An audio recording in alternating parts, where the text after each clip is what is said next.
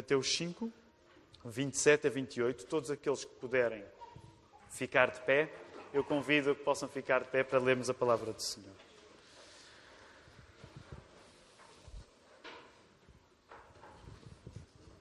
É Jesus que está a falar.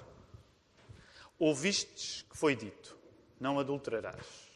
Eu, porém, vos digo: qualquer que olhar para uma mulher com intenção impura, no coração já adulterou com ela. E já que estamos aqui, vamos ler só até ao verso 32, apesar de não irmos tratar destes versos que vamos continuar a ler. Se o teu olho direito te faz tropeçar, arranca-o e lança-o de ti, pois te convém que se perca um dos teus membros e não seja todo o teu corpo lançado no inferno. E se a tua mão direita te faz tropeçar, corta e lança de ti, pois te convém que se perca um dos teus membros e não vá todo o teu corpo para o inferno. Também foi dito: aquele que repudiar a sua mulher, dê-lhe carta de divórcio. Eu, porém, vos digo: qualquer que repudiar a sua mulher, exceto em caso de relações sexuais ilícitas, a expõe a tornar-se adúltera. E aquele que casar com a repudiada comete adultério. Ainda antes de voltarmos à palavra, vamos ter alguns momentos para nos podermos saudar uns aos outros enquanto estamos de pé e, sobretudo, aqueles que nos visitam. Então, sobretudo para aqueles que se juntam a nós pela primeira vez, sejam bem-vindos. Como o pastor Mark já mencionou, nós gostaríamos que, se há alguma necessidade que têm, gostaríamos de orar por vós. Sabemos que muitos de nós, por uma questão de temperamento, preferem escrever um motivo de oração e é por isso que damos a oportunidade para quem se sente mais à vontade a escrever no papel, poder escrever no papel. Mas gostamos sempre de insistir que se há algum motivo de oração ou alguma coisa que apenas queira partilhar, nós estamos, enquanto Corpo de Cristo, disponíveis, porque também é essa a missão que Deus nos deu, fazer com os outros aquilo que Jesus tem feito connosco. Portanto, se há alguma preocupação que tem, se sente que precisava apenas desabafar, que alguém possa orar por si, então, por favor, socorra-se dos pastores e diáconos. Claro, se estiver com um amigo, se estiver vindo com um amigo e tem confiança com ele, use esse amigo. Uh, mas os pastores e os diáconos, eles estão identificados e estão cá para vos servir. Portanto, não saia desta casa de oração uh, sem que possamos fazer por si alguma coisa que por si pode ser feito. Uh, não tem a ver connosco, tem a ver com Jesus, não tem a ver com a qualidade desta igreja. Somos tão pecadores como qualquer pessoa é mas graças a Jesus podemos ser ajuda uns para os outros. E por isso, não saia daqui, se alguma bênção de Deus estiver para si, através da oração, não saia daqui sem pedir que alguém ore por si. Nós começámos há uns meses já uma série de sermões no Sermão do Monte. E tem sido, eu acho, uma grande aventura. Uma grande aventura porque ouvir Jesus, as palavras de Jesus, até para quem cresceu ouvir as palavras de Jesus, como muitos de nós, que crescemos, muitos de nós crescemos em igrejas evangélicas, mas quando se estuda as palavras de Jesus, há, há sempre uma surpresa, porque o Espírito Santo, que é Deus, junto com o Pai e com o Filho, é Ele que faz este trabalho de quando alguém prega, trazer compreensão, uh, agitar a nossa cabeça, agitar o nosso coração. E, portanto, todos nós, de uma maneira ou de outra, estamos expostos nesta hora a que o Espírito Santo faça o seu trabalho. E é essa a nossa oração, que o Espírito Santo possa fazer o seu trabalho também. Uma maneira simples que nós uh, praticamos para que o Espírito Santo faça o trabalho em, em, nós é memorizarmos algumas porções das Escrituras. E por isso, desde há uns meses, quando começámos a série do Sermão do Monte, temos convidado a podermos uh, decorar uh, a Bíblia, mas decorar, por exemplo, o início do Sermão do Monte. E o início do Sermão do Monte é conhecido pelas bem-aventuranças ou pelas beatitudes. São 12 versos que nós desafiamos a Igreja a poder decorar. Claro que para poder decorar, colocar no coração, o segredo para que as coisas fiquem no coração é que nós constantemente as possamos recitar. E então é esse o convite que eu vou fazer agora, que nós possamos, ainda antes de irmos aos versos 27 e 28, que hoje são o centro da mensagem, que nós possamos recitar juntos, enquanto igreja, as bem-aventuranças. Eh, o Ricardo passa nesta altura eh, rapidamente o texto, apenas para dar assim um relance a quem está mais esquecido. Se está connosco e não sabe as bem-aventuranças de cor, não se preocupe, ninguém vai estar a olhar para si com, com ar de condenação. Uh, portanto, mas se quiser, uh, tente teste a sua memória, porque muitos de nós, pelo menos, temos uma ideia vaga do que é que Jesus disse nas bem-aventuranças. Vamos recitá-las então. Vendo Jesus as multidões, subiu ao monte e, como se assentasse, aproximaram-se os seus discípulos. E ele passou a ensiná-los, dizendo: Bem-aventurados os humildes de espírito, bem-aventurados os, bem-aventurados os humildes de espírito, porque deles é o reino dos céus.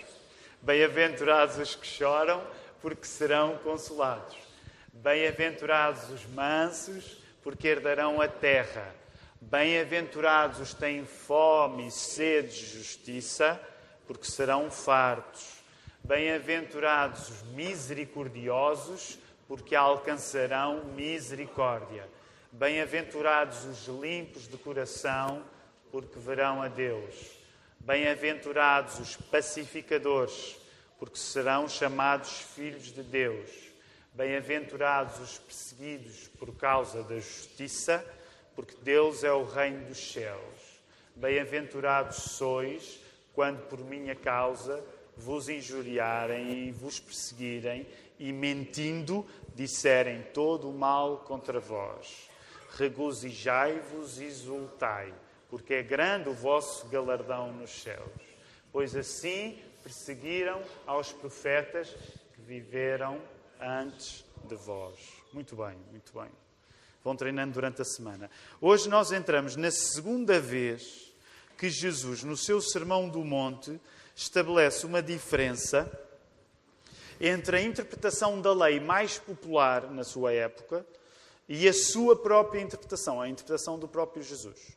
Por isso, a primeira vez que isso aconteceu, e vocês podem eh, ver, verificar nas vossas Bíblias, durante três ou quatro semanas, já perdi a conta, foram quatro semanas, tivemos na, na anterior, durante quatro semanas nós tivemos na primeira antítese, que foi aí no verso 21, Seis vezes Deus vai fazer aquilo que. Seis vezes Jesus vai fazer aquilo que nós vemos no verso 21 e que agora vemos no verso 27, que é: Ouvistes que foi dito, eu porém vos digo. E essa sequência de Jesus dizer: Vocês ouviram alguma coisa, mas eu vou dizer-vos outra, nós podemos chamar antíteses. O que não quer dizer, e é importante sublinhar isto, o que não quer dizer que às vezes, ao contrário de uma leitura apressada da Bíblia, que Jesus está a dispensar o Velho Testamento. O que Jesus está a dispensar e a iluminar e a corrigir era a interpretação mais popular dos escribas e dos fariseus, que eram os entendidos na lei.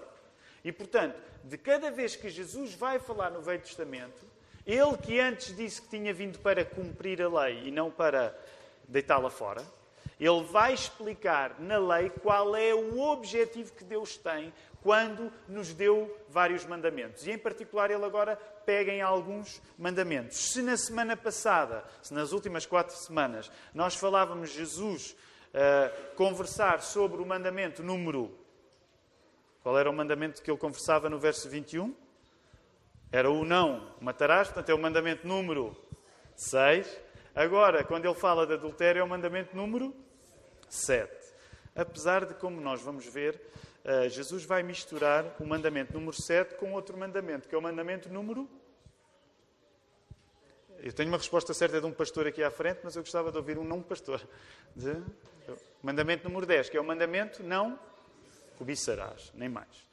Portanto, se a primeira vez, a primeira antítese se aplicava ao sexto mandamento, o não matarás, agora Jesus vai pegar no material do sétimo mandamento, o não adulterarás, e também no material do décimo mandamento, o não cobiçarás. Jesus, pela segunda vez, compara-se com a interpretação da lei mais popular do seu tempo, que era protagonizada pelos escribas e pelos fariseus, para mostrar como o seu reino funciona. E como é que o seu reino funciona em cumprimento integral daquilo que Deus já tinha deixado ao seu povo no Velho Testamento. Portanto, Jesus, Jesus vai mais fundo na lei, direitinho ao coração dos seus ouvintes. Aliás, começamos a perceber um padrão desta parte do Sermão do Monte. Para todos aqueles que se julgavam e que se julgam muito cumpridores da religião, porque na aparência, no exterior, parece que não quebram a lei, O que é que Jesus vai fazer a essas pessoas? Jesus vai meter a lei dentro do próprio coração destas pessoas. Eh, na quinta-feira, quando falávamos sobre isso, eu fiz um bonequinho e aos domingos não faço bonequinhos, não escrevo no quadro, mas faz de conta que vou fazer bonequinhos imaginários. Em grande parte, imaginem duas tábuas da lei, não é? Porque existem duas tábuas da lei, os dez mandamentos. Claro que existia mais mandamentos além dos dez, mas estes dez são os fundamentais. Que Deus deu a a Moisés onde? No Monte Sinai. Portanto, aqui tínhamos o código, se quisermos, a identidade do povo judeu, que recebeu, lembrem-se, que recebeu a lei depois de ter sido libertado. Não foi libertado depois de ter recebido a lei, mas recebeu a lei depois de ter sido libertado. Porque é que é importante sempre sublinhar isto? Para explicar que Deus não nos salva por aquilo que nós fazemos. Deus salva-nos por aquilo que Ele mesmo faz.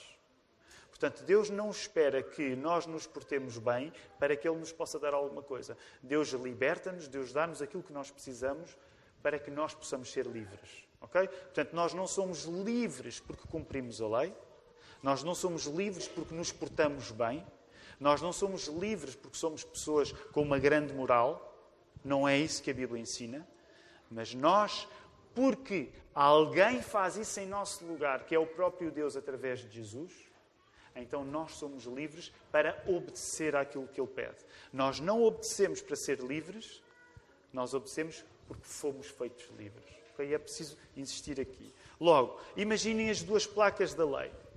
A tendência dos escribas e dos fariseus, que eram as pessoas mais religiosas daquele tempo, era elas olharem de fora para as placas da lei e pensarem assim, nos Dez Mandamentos. Agora, só para esticar um pouco a corda, vamos dizer os dez mandamentos daqueles que sabem, não é? Eles olhavam para a primeira tábua e viam, não terás outros deuses diante de mim. Pensavam assim, ah, eu não tenho nenhum ídolo em casa, não tenho nenhum Buda. É claro que agora estou a fazer um exercício anacrónico, porque uh, estou a misturar coisas de épocas diferentes no mesmo exemplo. Mas eles pensavam, não tenho nenhum Buda, não tenho nenhum crucifixo, não tenho nenhuma... Uh, uh, em Portugal, como é que se chama? Assim, não tenho nenhuma imagem, como é que se chama? Dava jeito um pastor em Portugal saber o que é, o que, é, que é uma imagem, não é?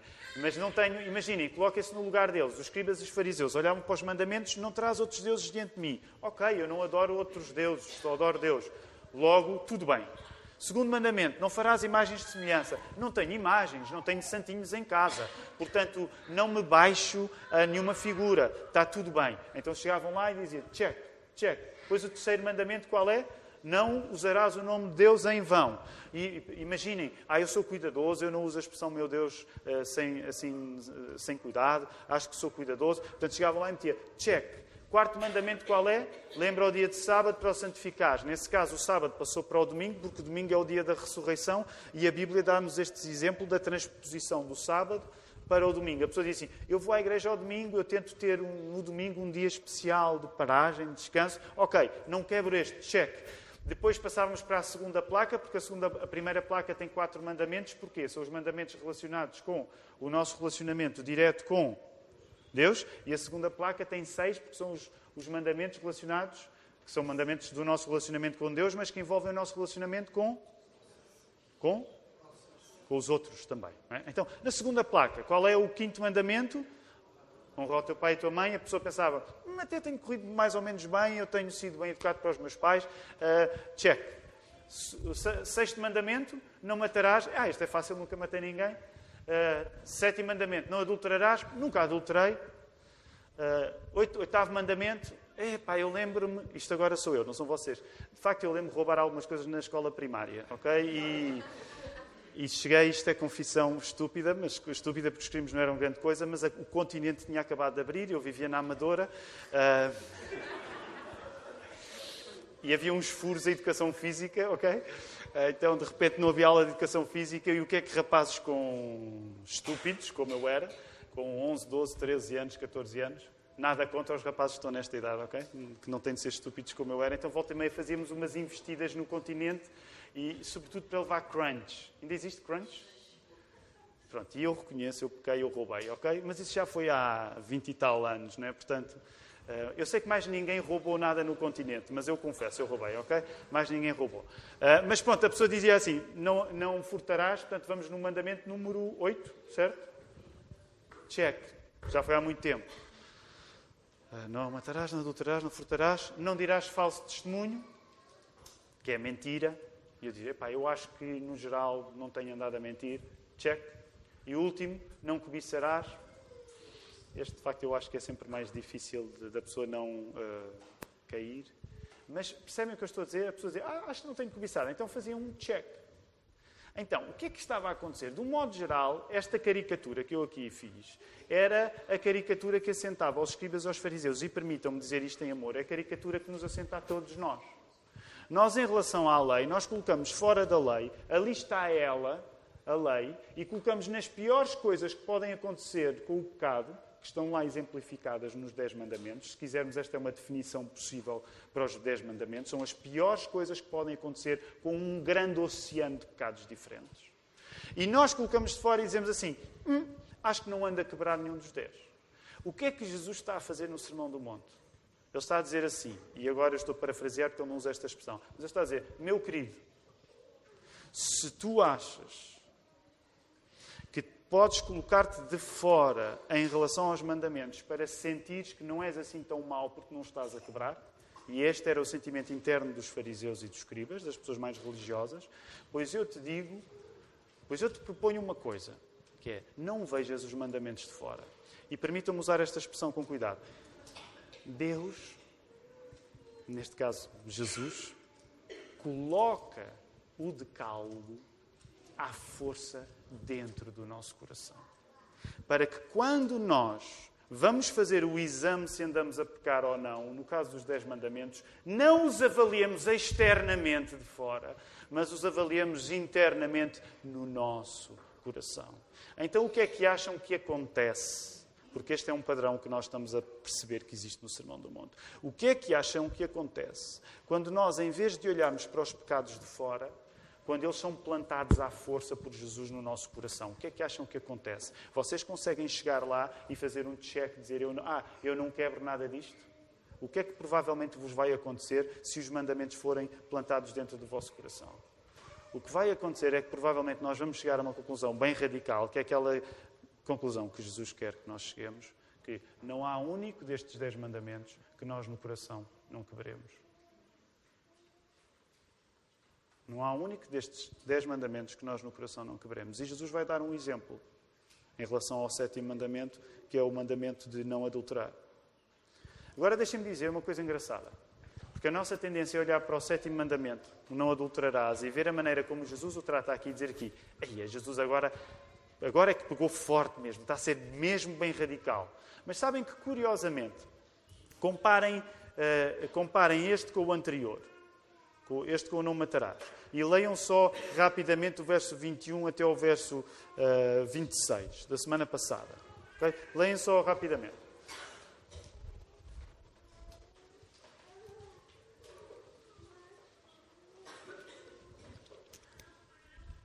Ok, ler diagonalmente.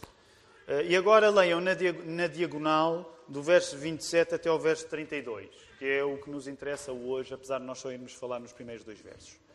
Onde é que vos parece que Jesus está a ser mais radical? Se tivessem de escolher, podem dizer, eu acho que ele está a ser radical nos dois. Okay? Essa resposta é válida. Mas se tiverem de escolher um que acham que é mais radical do que o outro, qual é que vocês acham que Jesus está a ser mais radical? No, na expansão que ele faz do não matarás ou na expansão que ele faz no, do não adulterarás? Em vossa opinião, podem exprimir-se. Onde é que vos parece que ele está a ser mais radical? no não adulterarás. E sabem que é curioso? Que eu também penso assim, no imediato, quando eu olho para. Eu acho que Jesus está a ser muito radical na maneira como aplica no matarás, mas é verdade que pensando no não adulterarás, uh, me parece ainda mais radical. Mas sabem que, curiosamente, curiosamente, naquela época, já havia uma tradição dos rabis de aplicarem o sétimo mandamento, o não adulterarás, da maneira como Jesus estava a aplicar. Ok? Portanto, já havia professores e mestres da lei que aplicavam o não adulterarás também no coração. Nesse sentido, curiosamente, apesar de hoje, em 2018, poder para muitos de nós parecer mais radical aquilo que Jesus está a dizer em relação ao não adulterarás do que disse em relação ao não matarás, curiosamente, na altura, aquilo que Jesus estava a dizer em relação ao não matarás era mais radical do que estava a dizer em relação ao não adulterarás, porque já havia uma tradição religiosa a dizer assim: olha, o adultério não é só cá fora, também é cá dentro. Agora, onde Jesus depois vai ser mais radical que os radicais, e esse é, não é para o próximo sermão, é para daqui a duas semanas, é na questão do divórcio. E aí sim nós vamos entender que Jesus vai ser mais radical que os radicais, na maneira como ele vai olhar para o divórcio. Mas é só para termos uma ideia de como é que os ouvintes originais de Jesus o ouviriam nesta altura. O meu plano é pegar nesta segunda e terceira antítese, portanto, a segunda é não adulterarás, e a terceira é que está aí no verso 31, aquele que repudiar a sua mulher dá-lhe carta de divórcio, e tratar em três domingos, ok? Três domingos. Hoje o plano, e espero que não seja um sermão tão longo como os anteriores, mas hoje o plano é tratar apenas do verso 27 e 28. Voltem a, a, a ler, vamos voltar a ler para perceber onde é que vamos ficar. Ouviste que foi dito, não adulterarás, eu porém vos digo, qualquer que olhar para uma mulher com intenção impura no coração já adulterou com ela. O meu plano é no próximo domingo, se Deus quiser, tratar do verso 29 e 30, o olho direito, a mão direita, e tratar estes versos como hum, estratégias, porque Jesus vai usar uma, uma imagem radical da amputação para propor estratégias, para nós não cairmos no pecado eh, que Ele está a condenar. E por fim, daqui a duas semanas, se Deus quiser, tratar do verso 31 e 32, falando na questão do divórcio e aproveitando também, para de uma maneira bem sincera, também partilhar com a Igreja, uma vez mais, quais são as convicções que nós temos acerca do divórcio. Aliás, permitam-me esta parte. As nossas convicções fundamentais, elas podem ser conhecidas por qualquer pessoa. Basta ligarem-se à internet e verem no site da nossa igreja a nossa declaração de fé. Aí nós temos as nossas convicções fundamentais, elas estão lá. E também mencionando a questão do divórcio. Mas daqui a duas semanas o meu plano é de facto poder, eh, uma vez mais, explicar o que é que a Igreja crê. Eh, deixem-me dizer-vos uma coisa, porque isto foi algo que nós conversámos enquanto pastores na reunião, na reunião do presbitério de quinta-feira passada. Toda a palavra de Deus é desafiadora. E nós somos diferentes. E conforme cada um de nós, há coisas que vão ser mais difíceis ou mais fáceis na palavra de Deus. Mas permitam-me esta simplificação. Eu creio que pregar sobre este assunto, eu vou lá com temor e tremor. Aliás, devemos sempre ir à palavra com temor e tremor. Mas eu quero ser sincero convosco. O planeamento destes três sermões tem levado, eh, por parte dos pastores da igreja, mais preocupação, mais oração, porque temos a ideia que vamos estar a falar de coisas que muitas vezes, até, até às vezes por uma questão de pudor, não são tão facilmente pregadas do púlpito e também permitam-me uma generalização que quero acrescentar aqui. Também por termos a ideia que hoje existe uma indústria que explora este pecado como nunca antes na história do mundo aconteceu. E nós cristãos não estamos fora de sermos tentado, tentados por esta uh, indústria. Logo, na próxima semana, quando falarmos de como é que se arrancam olhos e como é que se cortam pés, eu acho que vai ser mesmo esse o título do sermão, não é? Vocês sabem que eu opto sempre pelos títulos sensacionalistas. Se calhar eh, sou uma espécie de pastor do Correio da Manhã, não é? Eh, o que é, que é mais chocante que pode ser dito? É isso. Então, mas na próxima semana, uma das coisas que eu quero dizer-vos, e eu espero que haja pessoas na próxima semana aqui, mas uma das coisas que eu quero dizer-vos já antecipadamente é que, de facto, vocês pudessem pensar, quando estivermos a falar nas estratégias de luta contra a luxúria, como algo que vai dizer, agora falando para aqueles que são casados, como algo que vai dizer respeito à vossa alma, mas que vai dizer respeito à relação que vocês têm com a vossa esposa para aqueles que são casados. E não entro aqui sem algum cuidado. Eu gostaria que nas, na, na próximas, nas próximas três semanas pudesse acontecer aquilo que acontece quando Jesus faz alguma coisa na vida de alguém. Que é um momento de olhar para a realidade como ela é, não como nós gostamos de a ver, mas como ela é, e que isso suscite em nós, por intervenção do Espírito Santo, o maior tipo de honestidade connosco próprios, com Deus e com aqueles que nos cercam. Certo? Uh, também tenho, e antes de avançar no texto, também tenho de vos dizer uma coisa. As palavras que Jesus estavam a dizer, elas tinham uma aplicação fundamental para os homens. Isto não significa que quando Jesus está a pregar isto no Sermão do Monte, ele diz assim: mulheres podem sair, que eu agora vou falar apenas para os homens. Não. Aliás, estamos em crer que uh, o Sermão do Monte está a ser ouvido uh, pelos discípulos, mas não só. não é? Há muita gente a ouvir. E nós, nada na Bíblia nos diz que as mulheres foram retiradas deste assunto. Agora, eu quero ser sincero convosco e quero dizer-vos que, fundamentalmente, por todos os estudos feitos, pela maneira como Jesus está a falar, era sobretudo aos homens a quem ele estava a falar, até porque ele está a dizer, falar num homem e numa mulher. Agora, também vos quero dizer, discípulas de Cristo, mulheres cristãs hoje conosco, discípulos de Cristo, nós que seguem Cristo dois mil anos depois, isto também é para, para as mulheres. Portanto, isto é para toda a igreja enquanto corpo. Ainda que eu queira assumir previamente que acredito que provavelmente a maior urgência se aplica aos homens. E portanto, homens, não desanimem pelo facto de Jesus ter colocado uma mira especial em vocês quando prego há dois mil anos isto e hoje, quando o Espírito permite que a mesma, o mesmo sermão esteja a ser pregado. Okay? Há aqui algum homem que esteja assustado? Se não está, devia.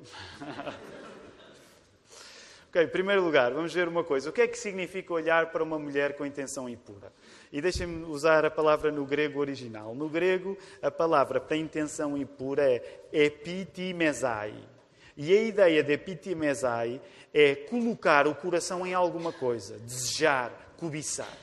Okay? Portanto, eh, a letra, olhar para uma mulher com intenção impura, é alguém, é um homem que coloca o coração nessa mulher, deseja essa mulher, cobiça essa mulher. O que está em causa nesta maneira de um homem olhar para uma mulher é de um desejo interior de, se quisermos, pôr as mãos na mulher que está a ser observada. Mas agora reparem, eu não disse que o que está em causa é a capacidade de pôr as mãos na mulher que está a ser cobiçada.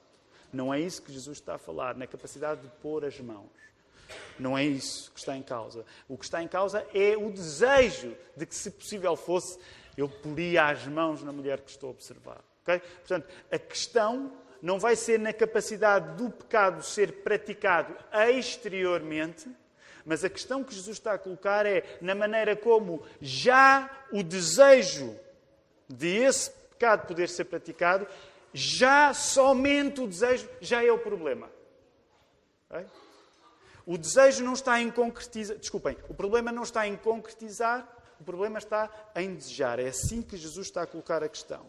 Se é verdade que no verso 29 e 30 Jesus vai usar a figura do olho e a figura da mão como membros físicos que podem fazer parte do processo deste desejo, é? Jesus vai dar uma ideia física de olhos e mãos que podem fazer parte do processo de desejar, é verdade. Interessa, no entanto, reconhecer no nosso interior o problema que Jesus está a tratar. Intenção impura é, neste sentido, um desejo errado, que tanto faz parte do pecado do adultério, proibido no sétimo mandamento, como faz parte do pecado da cobiça, proibido no décimo mandamento.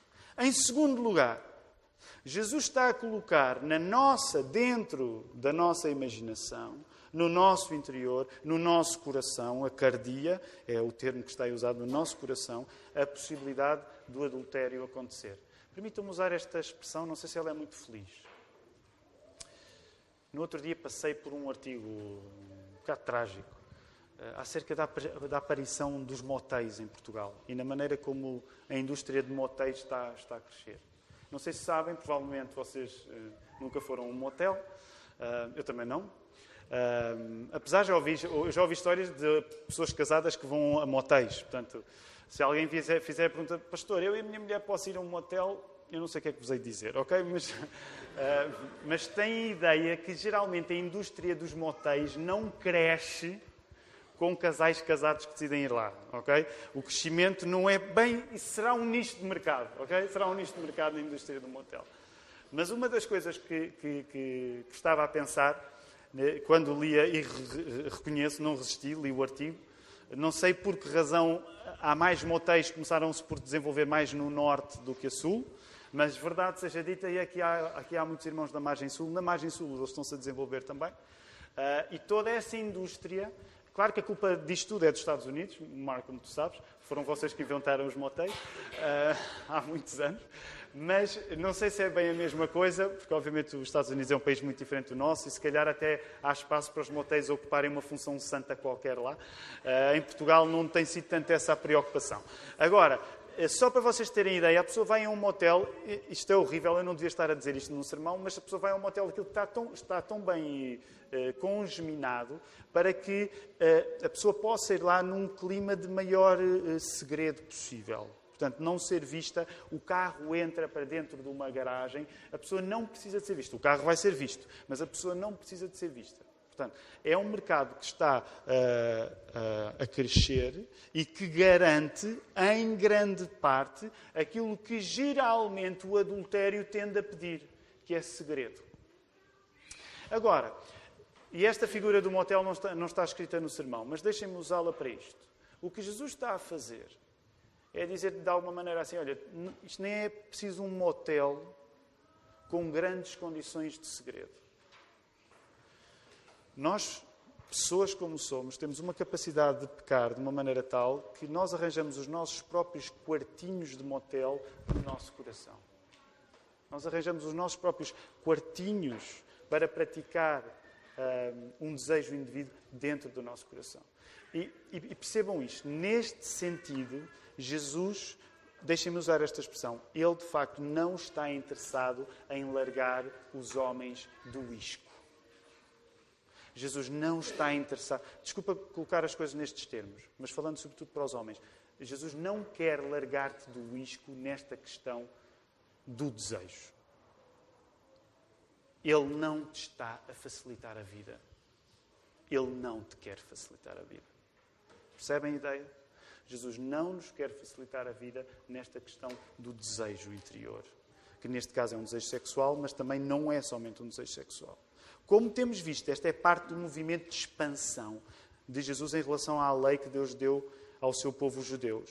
O que Jesus está a dizer é: adulterar não é só o que acontece no exterior dos corpos, mas é também aquilo que acontece dentro deles. Quem olha com um desejo errado consuma no seu interior o pecado adultério. Permitam-me outra parte. O que coloca a esmagadora maioria, e agora falando sobretudo para os homens, coloca a esmagadora maioria dos homens numa posição bem complicada.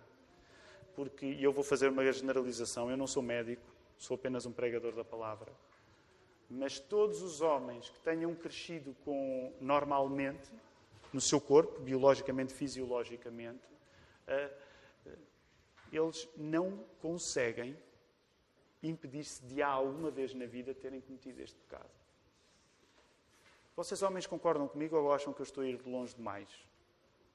Para aqueles homens que se desenvolvem naturalmente, biologicamente, naturalmente, e que a partir de determinada idade deixam de ser crianças e entram na puberdade e começam a olhar para a mulher de uma maneira diferente, é impossível não ter, pelo menos alguma vez na vida, praticado este pecado. Concordam comigo ou, ou acham que eu estou a partir de, de um pressuposto exagerado? Não é aplicável ao que Jesus está a dizer. Homens, digam com alguma coisa com convicção, mesmo que isso vos coloque numa posição difícil. Concordam comigo? Portanto, reparem, novamente para reforçar, Jesus não está interessado em tirar os homens do isco desta questão. Permite-me a expressão, Jesus enganchou-te, pescou-te e pescou-te bem pescado.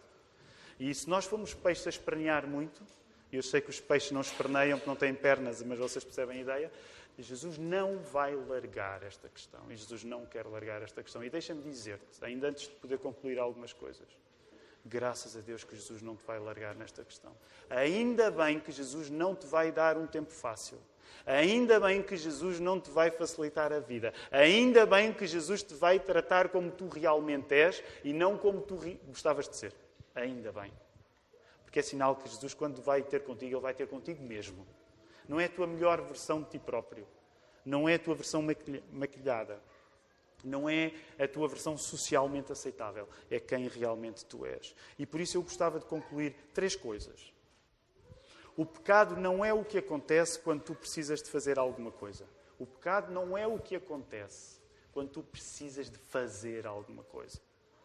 O pecado é o que já existe quando tu ainda não chegaste a fazer nada.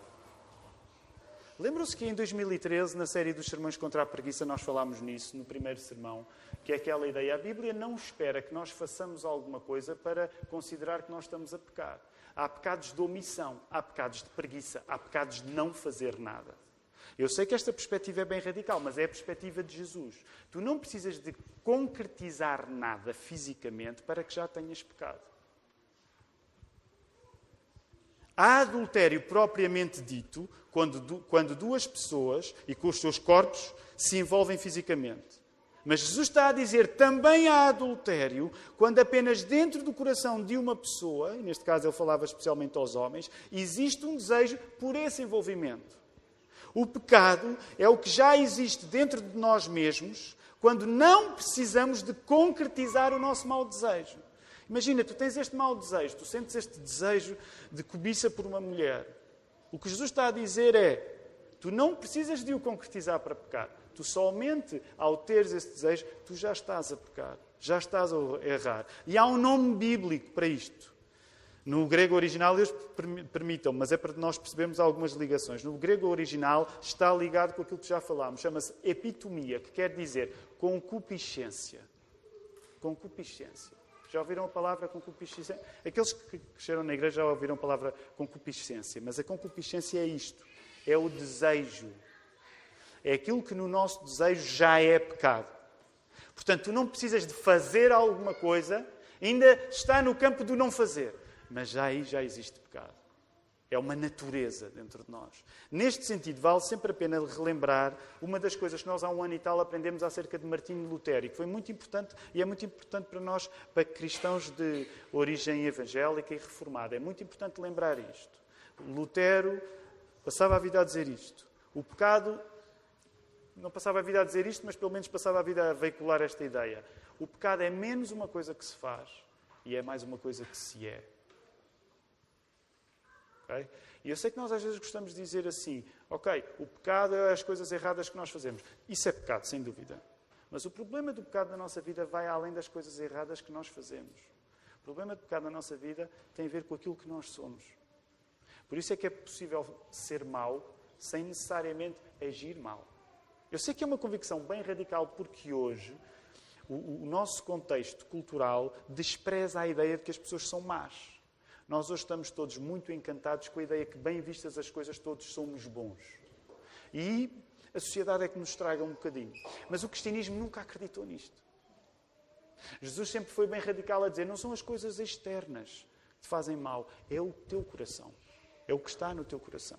Logo, o pecado é menos uma coisa que se faz e é mais uma coisa que se é. Se o pecado não é fundamentalmente uma coisa que se faz e é mais uma coisa que se é, então isso significa que não é aquilo que tu fazes que pode resolver o problema do teu pecado.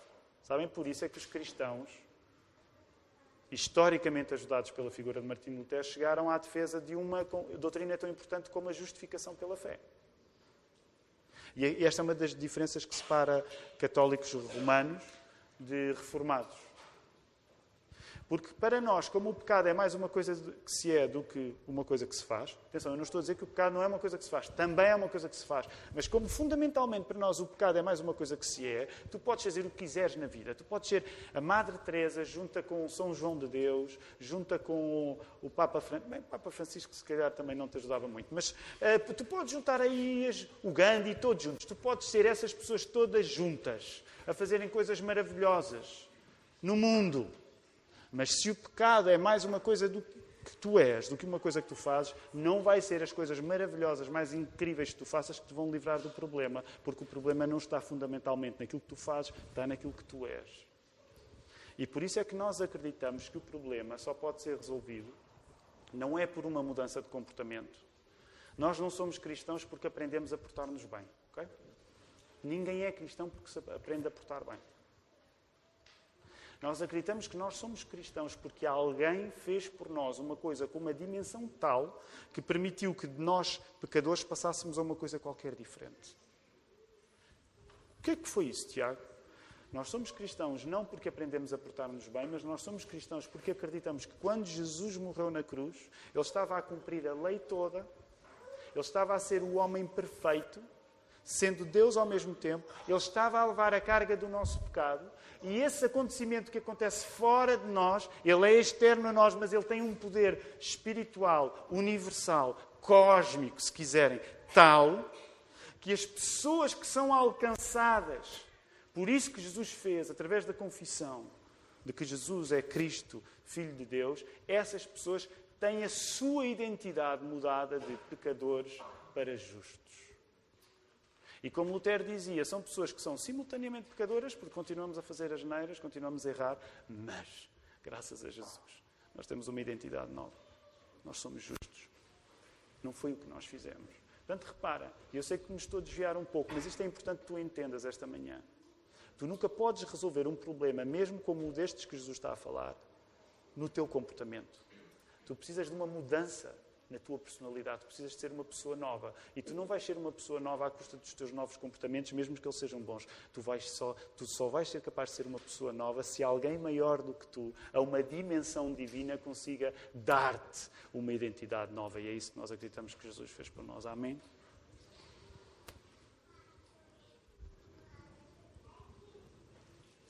os comportamentos. Alguém pode dizer, ah, então isto é bom ser protestante. Ah, isto é bom ser protestante. Eu já sabia que esta era a parte boa de ser protestante. Nós não precisamos fazer nada. Somos salvos e pronto. Errado. Quando nós somos salvos, como eu vos disse há pouco em relação à lei, porque eu fui alcançado em amor, o que é que eu faço? Eu prontifico-me para obedecer. Há uma consequência. O meu comportamento muda. Sabem porquê? Porque não é a minha capacidade já que está a, a, a fazer-me capaz de mudar. É o Espírito Santo em mim. Agora é verdade que nós gostamos de distinguir. A tua vida muda e vê-se na maneira como tu te comportas. Mas isso é uma consequência de seres cristão. Não é a causa de seres cristão. E é por isso que Jesus vai pregar comportamentos diferentes. Mas reparem, esta lógica que Jesus vai aplicar aqui de, por exemplo, com as comparações físicas extremas, porque imaginem, quando na, na, próxima semana nós chegarmos ao verso 29 e 30, nós vamos je, escutar Jesus com, com comportamentos, a sugerir comportamentos irrazoáveis, amputação, como símbolo de mudança de comportamento. Portanto, Jesus vai falar na importância de mudança de comportamento. Mas o que nós percebemos na lógica de Jesus, e por exemplo na lógica do apóstolo Paulo, quando, por exemplo, com um discurso teológico mais elaborado na, na, na carta aos Romanos, o que eles estão a dizer é que a solução para o mal que nós fazemos e somos, fazendo coisas ou apenas imaginando-as, é de assumirmos uma nova identidade de cidadãos do reino de Jesus. Que, como causa, nós somos cidadãos do reino de Jesus, fomos justificados por ele, passamos a fazer parte de uma nova comunidade. Como causa, nos leva a comportamentos consequentes. Bem diferentes dos comportamentos que nós antes tínhamos. A solução não é o nosso comportamento. O nosso novo comportamento é a consequência de nós sermos feitos cidadãos do reino. E como é que tu podes ser feito cidadão do reino quando o rei te chama? Lembrem-se, voltando há pouco atrás, os discípulos estavam com Jesus porque Jesus os tinha chamado. Tu podes estar, Jesus, porque é Deus que vem até ti, não foste tu que foste até Deus. Segundo aspecto, muito rapidamente, o coração é o verdadeiro campo de batalha, ainda antes do mundo exterior. Sabem que esse é um dos nossos problemas. Não adianta tu colocares a tua mira no adversário quando ele já está a premir o gatilho em cima de ti. A guerra ganha-se em antecipação, sabendo que é no nosso interior que o problema começa, não lá fora. E isto eu quero desenvolver na próxima semana. Okay? O problema está no coração. Agora reparem, só dando já um aperitivo em relação ao sermão da próxima semana e orem pelos pastores e por mim em particular na, na preparação deste sermão. Reparem uma coisa. Uma das nossas fraquezas muito tontas é que nós julgamos que é na hora em que a tentação vem que nós vamos resistir. É como se fôssemos fazer um teste, querendo que na hora em que o teste vai chegar, nós vamos ter uma inspiração qualquer especial para resistir. Tu não vais resistir à tentação na hora. A tentação não se resiste na hora. A tentação resiste-se no coração, evitando a tentação. O que é que nós oramos no Pai Nosso? Não nos deixes cair em tentação, mas livra-nos do mal. Nós não andamos a querer provar nada a ninguém que, ah, eu passei pela tentação, mas ganhei. Um cristão maduro, ele evita a tentação. E isso hoje em dia é visto como uma espécie de deficiência no desenvolvimento do comportamento cognitivo de alguém. Se tu disseres eu não vou àquele sítio porque lá vou ser tentado, as pessoas vão te tomar como um pateta. Epá, tu és um bocado infantil. O infantil é a criança que pode estar a ganhar a guerra porque se impede de estar no lugar onde vai ser tentado. Mas isto vamos desenvolver para a semana. Terceiro e último ponto. Certamente materializar o adultério é pior que o não fazer. E eu hoje gostava de deixar isto claro. Porque às vezes há pessoas que usam estas palavras de Jesus eh, para dar aquela ideia que eu já combati em alguns sermões que todos os pecados são iguais. Os pecados não são todos iguais. Os pecados são todos graves para Deus, mas os pecados não são todos iguais. Há uma diferença entre concretizar o adultério e não concretizar o adultério. E eu quero dizer aqui, preto no branco, concretizar o adultério é pior do que não concretizar, concretizar o adultério. E alguém diz, ah, pronto, então estou safo. Não, não estás safo. Porque estar safo era o negócio dos fariseus e dos escribas. Que, como criavam uma hierarquia de pecados, eles manuseavam nessa hierarquia, eles construíam a sua própria cidadezinha dos pecados maiores, dos pecados mais pequenos, para eles andarem a contornar e a dizer assim: Eu esquivo-me, eu não peco. Portanto, eu quero dizer uma coisa e uma segunda coisa. O facto de adulterar em carne e osso ser mais grave do que adulterar no coração, não significa que Jesus não está a dizer aquilo que ele aqui está a dizer, que é: tu não deves adulterar no coração. Até porque, reparem, qual é o pecado que estraga mais vidas? Se fôssemos fazer uma estatística, qual é o pecado que estraga mais vidas aos homens? É o adultério consumado ou o adultério no coração? Estatisticamente, o que é que vocês acham? São mais os homens que praticam o mesmo ou os que ficam na imaginação? O que é que acham? Eu nunca fiz esta, esta estatística, se calhar tenho que começar a fazê-la. Eu acho que o que estraga muito mais a vida, à maior parte das pessoas, não é a capacidade de nós adulterarmos. Até porque muitos de nós, graças a Deus, Deus impede-nos de ter até o talento para o saber fazer. No entanto, praticamente todos os homens têm a sua vida e a sua santidade testada pelo pecado que não se consoma fisicamente. E esse arruína muito mais, de certa maneira, um maior número de pessoas. Eu não estou a desvalorizar o adultério praticado, mas estou a dizer que Jesus não está preocupado agora com isso. Jesus está preocupado em colocar os mandamentos dentro do teu coração para tu entenderes que basicamente tu não há nenhum que não consigas uh, cair. O ponto de Jesus é não faças listinhas de pecados.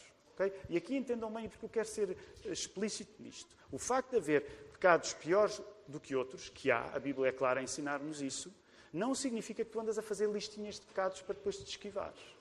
Esse é o negócio dos fariseus. Não sejas um fariseu. Não sejas um escriba. Não sejas um hipócrita. Jesus vai usar palavras duras para pessoas que passam a vida a fazer isto. Quando ele diz: Tu queres corrigir aquele que tem um cisco no olho, mas tu tens uma trave. Não te metas em listinhas de pecados. Há, de facto, pecados piores uns do que os outros, mas vive com seriedade o risco para a tua alma, que é o pecado, que é, por exemplo, o adultério não consumado. Jesus não está interessado que, ainda que haja diferença entre pecados, isso sirva para nós os hierarquizarmos, para nessa esquematização esperta e hipócrita continuar longe de Deus. Jesus está a valorizar de tal modo o pecado e a descobrir o pecado em lugares que nós não julgaríamos possível, para que os cidadãos do seu reino os lutem na sua origem, que é o coração. Os fariseus e os escribas, com uma casuística teológica muito sofisticada, olhavam para a lei de fora fazendo aquelas contas que no início vos disse, dizendo: Ah, estes eu quebro, estes eu não quebro. Mas Jesus mete os mandamentos dentro do próprio coração deles para que eles vejam que realmente não há mandamento que eles não quebrem. Quero terminar este sermão dizendo que, na prática, o que vai terminar este sermão são os próximos sermões. Portanto, este é um sermão intencionalmente inacabado. Mas antes de o fazer, quero só soltar em desafios rápidos para ti três necessidades. Primeira necessidade, a necessidade de nós, enquanto cristãos, irmos mais fundo naquilo que o pecado é e representa na nossa identidade. Enquanto nós olharmos para nós próprios, enquanto criaturas essencialmente boas, que volta e meia fazem mal, tu não vais procurar a verdadeira dependência de Deus através do Espírito Santo. O segredo é sermos radicais com a nossa maldade, como Cristo foi, para termos nele a nossa única cura. Sabem porque é que nós caímos em pecados tão horríveis que a determinada altura nós dizemos como é que eu fui capaz de fazer isto? Porque durante o tempo intermédio de lá chegar, nos tratamos como pessoas boas. Nós quisemos à força ensinar que aqueles maus pensamentos que estávamos a ter não eram assim tão graves. E é por isso, e permite-me dizer isto, eu sei que o sermão já vai um pouco longo, é por isso que nós caímos nos pecados que nunca julgávamos que seríamos capazes de praticar. Porque somos tontos e colocamos no ponto final: ah, eu nunca vou ser capaz de uma coisa dessas. Mas no tempo intermédio, nós fomos, tratámos a nós próprios como se fôssemos bons. Fomos estúpidos. E sabem quem é que adora a nossa estupidez? E eu queria só sublinhar isto. Também não está escrito no sermão, mas é uma coisa que eu tenho estado a dizer a algumas pessoas nos últimos tempos. É que nós, além da nossa própria maldade, e eu quero deixar isto claro porque nem sempre dá para dizer isto em todos os sermões. Ainda ontem eu falava isto com a Ruth. Nós esquecemos que existe uma coisa, uma pessoa, um ser espiritual chamado Satanás. E eu quero dizer, a Igreja da Lapa acredita na Bíblia, acredita que o diabo existe. Portanto, isso significa uma coisa. Além da maldade que tu já tens, tu tens uma terrível ajuda para a maldade que é o Satanás. O Satanás, realmente não se diz o Satanás, não, que é o diabo. Que a Bíblia descreve de uma maneira tão radical que diz que ele anda à tua volta como um leão esfomeado. Mas nós, como somos pessoas geralmente boas, não, nós vivemos. Não, eu seria incapaz de uma coisa dessas. Os pensamentos já existem e nós não os confessamos. Já há uma tentação a formar-se e nós não, a, nós não a partilhamos com ninguém. E quem é que vai ficando pior nisso? O nosso coração vai ficando duro e Satanás vai fazer, perdoem-nos a expressão, Satanás vai nos fazer a cama. E de repente nós um dia acordamos e dizemos: Como é que eu fui chegar a esta cama? Porque te trataste como pessoa boa que não és. Que horror, isso não se diz, é, é deselegante. O que eu te estou a querer dizer é aquilo que Jesus diz, para que tu te possas tratar de uma maneira em que tu olhas para Jesus, mais do que um bombeiro para os fogos horríveis que volta e meia acontecem na tua vida, mas tu olhes para Jesus, para um Salvador todos os dias nas coisas pequenas, nas pequenas tentações. Não penses só em Jesus no adultério, no homicídio. Dia a dia tu precisas de Jesus para os pequenos pensamentos, para as pequenas tentações. Segunda necessidade, enquanto cristãos, sabermos que é no coração, no nosso desejo, que tu realmente vais encontrar a ação de Deus na tua vida. Nós não temos alternativa a não sermos criaturas de desejo. A questão é trocar os desejos errados, como os do pecado e do adultério, pelo desejo certo de Deus. Sabem que esse é o nosso problema. E eu sei que vou ser muito simplista a dizer isto. Mas dá para ver quando um cristão é desejoso de Jesus e quando não é. E eu não me estou aqui a dar como exemplo, ok? Mas dá para ver.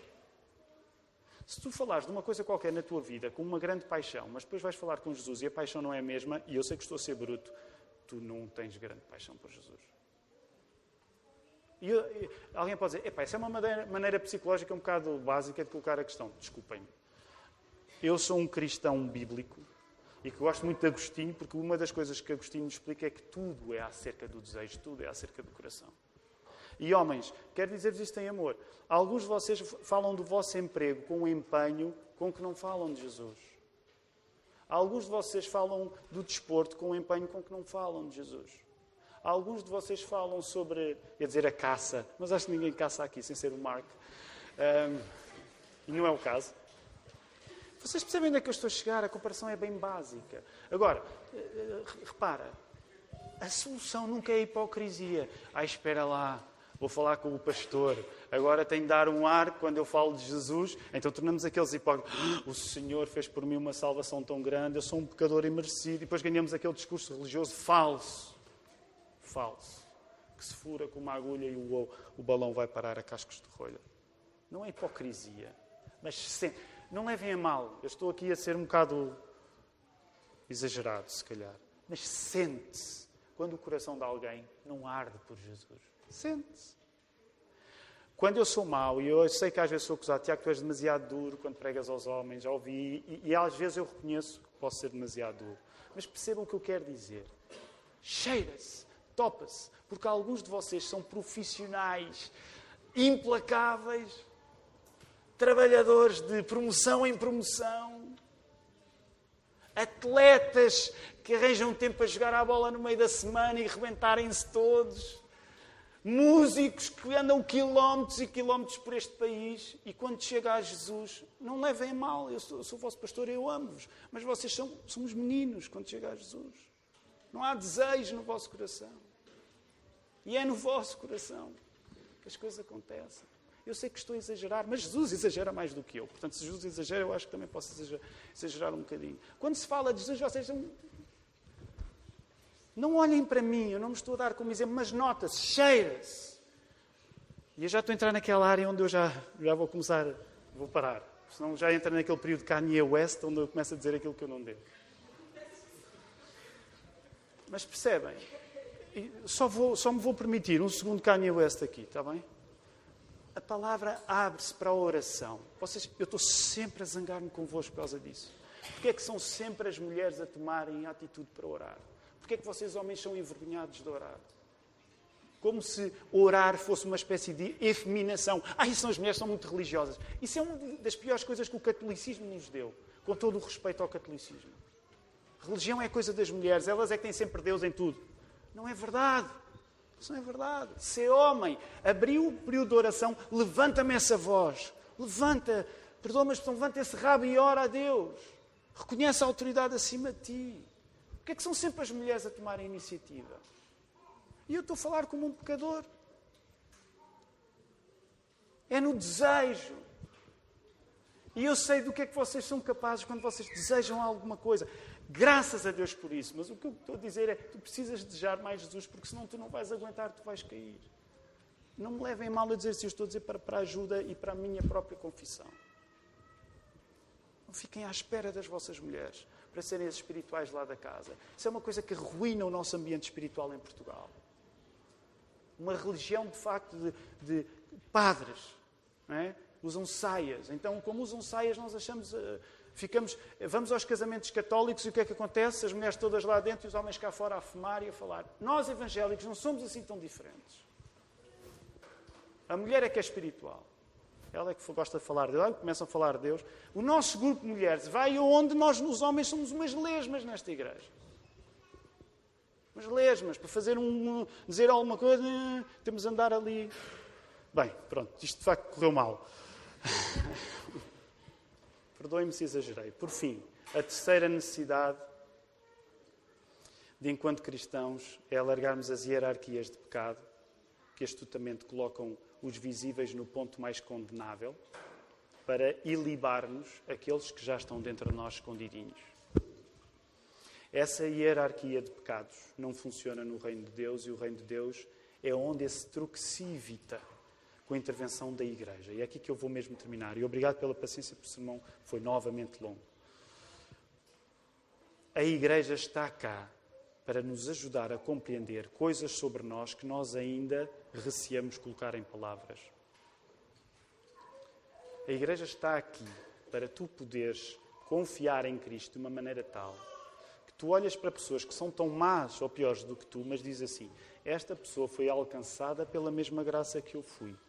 Eu, quando partilho com ela o pior que eu sou, eu não tenho nada a temer, porque Jesus já pagou o meu pecado. Eu não tenho vergonha de partilhar. E deixa-me dizer, para terminar, se há coisas que realmente dão a volta à vida de uma pessoa, e esta igreja já passou por momentos desses, bem difíceis, é quando um pecador, à frente de muita gente, tem de confessar o seu pecado. Agora não me entendas mal. Nós não vamos ter aqui nenhum serviços de culto especiais para os homens virem confessar aqui o seu pecado de adultério no coração. Okay? Mas quando tu confias em Deus ao ponto de confessares ao corpo da igreja o mal que tu fizeste ou o mal que és, deixa-me dizer-te, a tua vida acabou de mudar. Tu nunca mais vais ser o mesmo. Porque as pessoas veem e viram na prática pela primeira vez o que é que significa Jesus salvar um pecador. As pessoas viram o pior que tu és, viram aquilo que Jesus arrastou até à cruz e dizem assim: se Jesus foi capaz de perdoar isso, eu também sou capaz de perdoar. E eu também era capaz de cair nesse pecado. Portanto, o que eu gostava é que nas próximas semanas nós, que o Espírito pudesse contender connosco e abrir espaços de confissão nos lugares que vocês acharem apropriados. Nos lugares que vocês acharem apropriados. Jesus é bom. Nós não somos bons, mas Jesus é bom. Acreditam nisto? Jesus é muito bom, Jesus ama-nos, Jesus cuida de nós. Quando Ele é duro, Ele é duro porque está a fazer o maior milagre. Quando Jesus diz as coisas mais horríveis de ouvir, é quando Ele está a acreditar no maior milagre da nossa vida, que é que nós podemos ser pessoas diferentes. E eu quero terminar deixando isto claro, porque sei que foi um sermão duro em muitos aspectos. Jesus tem para ti aquilo que tu não tens conseguido dar-te a ti mesmo. Jesus tem para ti aquilo que tu não tens conseguido dar-te a ti mesmo. Confia na igreja, confia na tua mulher, se és casado, confia no teu marido, abre o teu coração. Que o Espírito Santo nos possa abençoar todos. Vamos ficar em pé, vamos orar.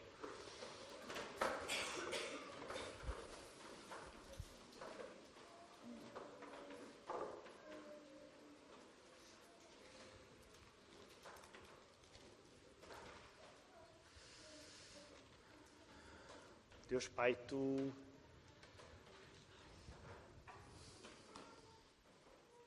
Tu és nosso Pai. Tu és nosso Pai. A nossa identidade é sermos teus filhos. Essa é a coisa mais importante da nossa vida. E nós só podemos ser feitos teus filhos por aquilo que Jesus fez por nós na cruz. Deus Pai, ajuda-nos. Nós somos filhos que precisam de ajuda. Todos nós, Senhor, todos aqueles que tivemos pais e nos lembramos, conseguimos recordar momentos em que o nosso Pai nos ajudou a fazer coisas que nós não éramos capazes de fazer. E é isto mesmo que Jesus nos está a ensinar a nós. Há coisas que nós não somos capazes de fazer, que fazemos errado dentro do nosso coração mas nós estamos-te a pedir a Ti, Deus Pai, que pelo poder do Espírito Santo, Tu nos ajudes a resistir à tentação e nos dês uma coragem tal que nós possamos, na cura de tudo isto, confessar os nossos pecados e partilhar essa carga com outros.